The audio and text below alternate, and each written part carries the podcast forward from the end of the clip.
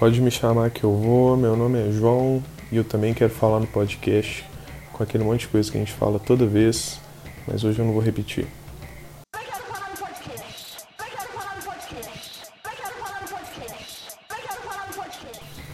Num fatídico dia muito ruim da minha vida, tomado por um ódio que eu quis justificar como uma noite mal dormida, eu xinguei uma senhora que lavava o passeio em uma rua qualquer em Belo Horizonte de vagabunda. Não, você é burro, cara, que loucura. Como você é burro. Que coisa absurda. Isso aí que você disse é tudo burrice. Pois é, só porque ela sujou a lateral do meu carro em que eu tava com o resto de qualquer coisa que tava no passeio. Para minha sorte, minha companheira que estava do meu lado no carro esfregou minha cara, literalmente.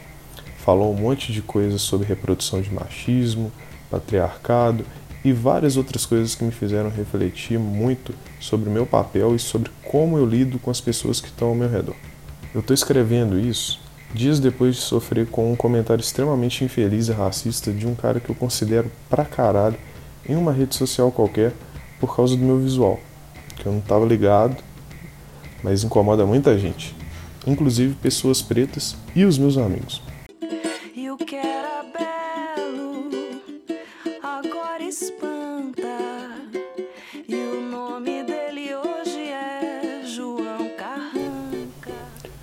O lance que eu comecei escrevendo um texto que estava cheio de mágoa, de rancor e desprezo por várias pessoas, inclusive meus amigos que são adeptos da cultura de cancelamento e que usufruem das benesses da rede social para exporem os posicionamentos políticos, sociais, econômicos, etc.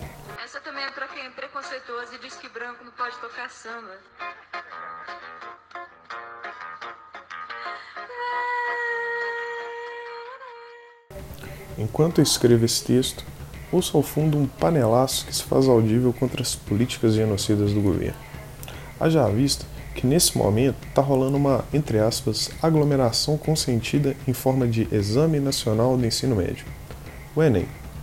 E aí, no meio desse pandemônio todo, no meio da minha mágoa e sem desmerecer de forma alguma os minutos de justa manifestação contra o desgoverno, eu fico pensando em quantas dessas pessoas que agora batem panela e gritam genocida com a boca cheia, que também não gritaram Tchau Querida em 2016. Dilma vai embora que o Brasil não quer você. E leve o Lula junto e os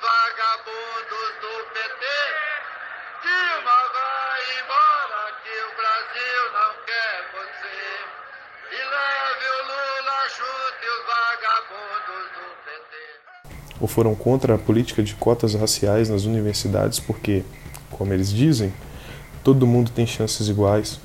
O senhor é a Nessa favor região da é mais política de carente. cotas? Completamente cota. Você acha justo a minha neta ser cotista? Não. Não, por que não? O meu sogro é o Paulo Negão. Por que não? Ué, qual é o problema? Ou tu porque acha que é eu sou muito- é eugenista?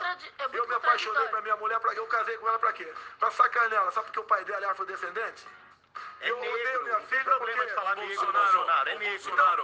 Somos iguais. Ou me olham como se eu não pudesse ocupar os lugares que eu ocupo, como por exemplo, morar onde eu moro. É, isso rola. Como eu disse, esse texto estava cheio de rancor, porque, em primeiro lugar, eu pensei em apontar todas as hipocrisias de quem posta, compartilha e reverencia políticas progressistas. Mas a grande verdade é que, segundo meu primeiro texto, que estava cheio de juízos de valor, é só um amontoado de foto, linha e palavras usadas para pedir aquele biscoitinho, parecer intelectualmente engajado e tomar um partido nessa polarização que, assim, comparando com futebol, parece Atlético Cruzeiro, Guarani Ponte Preta, o Grêmio Internacional. Quando eu estava escrevendo o primeiro texto, eu ouvia ao fundo as panelas se manifestando contra o que acontecia no Amazonas, que também é muito plausível a manifestação, eu ficava pensando em quem endossou o genocídio. Pensei também em todas as pessoas que apoiaram os atos antidemocráticos e também lembrei daquela piadinha racista que a gente faz só para criar aquele momento de descontração.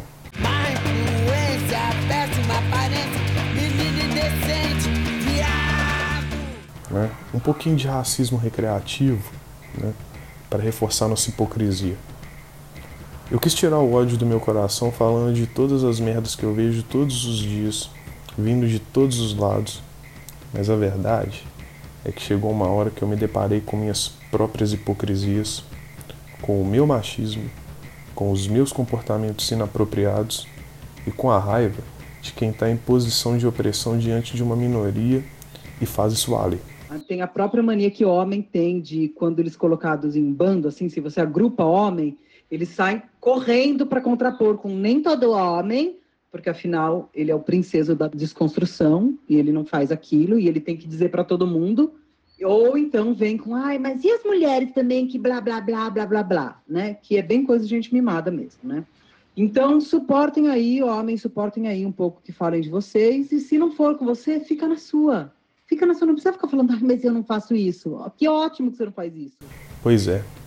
Eu voltei para a fala da minha companheira e me lembrei do que ela me disse sobre como eu poderia pensar que entendo a realidade vivida por alguma mulher se eu quase nunca leio livros escritos por mulheres, se eu ouço pouquíssimas músicas cantadas por mulheres e escritas, se eu assisto poucas séries protagonizadas por mulheres, o lance é que eu nunca comi um quilo de sal com elas, por isso esse calo não aperta o meu pé.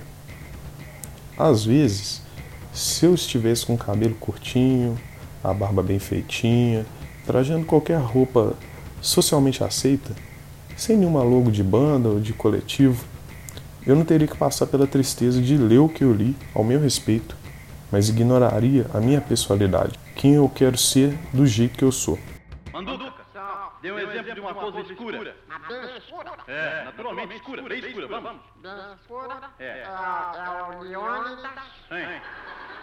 conversando com o Maneco dentro de um túnel, chupando jabuticaba.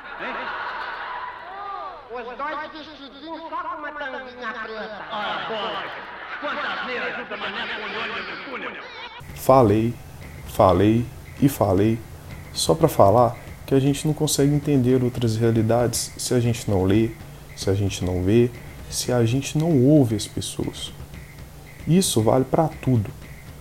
Você já parou para ouvir, ler, conversar ou assistir com pessoas com vivências diferentes? Gêneros, raças, sexualidades, classes sociais, corpos. A gente não consegue ter empatia por quem a gente não conhece ou não se interessa. Então, se a gente quiser falar menos besteira, entender melhor as coisas, como diria Luiz Melodia, Se a gente falasse menos, talvez compreendesse mais. a gente precisa ouvir e muito as pessoas e as pautas sobre elas para não passar vergonha, para não parecer hipócrita, para não parecer biscoiteiro e atingir verdadeiramente quem precisa ser atingido. Ninguém solta a mão de ninguém é muito menos sobre ciranda e muito mais sobre corrente, sobre se fortalecer coletivamente, respeitar limites e espaços e construir tudo isso coletivamente. É, empatia não é tão fácil quanto parece, mas começa assim. E como eu gosto de dizer, vamos que vamos, que o funk não pode parar. Eu também quero falar no podcast, foi narrado e editado por João Jardel. O texto de hoje é muito especial para mim porque ele foi escrito por mim, João Jardel, e pela minha baby, Nirvi. Espero que todo mundo goste. Baby, te amo muito. Logo menos tem mais. Até a próxima. É nóis. Lembrando mais uma vez, né? Quem puder, sigam nossas plataformas digitais. A gente está nos streamings, a gente também está no YouTube e no Instagram. Vamos que vamos. Tá sozinho na tua plena força, soltura definição. Essa é sua decisão. Pros outros cê tá à toa, mas sua cabeça não para. Maquinando qual será a próxima parada. Na mente a necessidade de ser coerente. Nas vezes o sangue determinado a não sair da corrente. Muitas ideias na cabeça, pouco dinheiro no bolso. Pode crer, compadre, tu é funk até o caroço. Funk!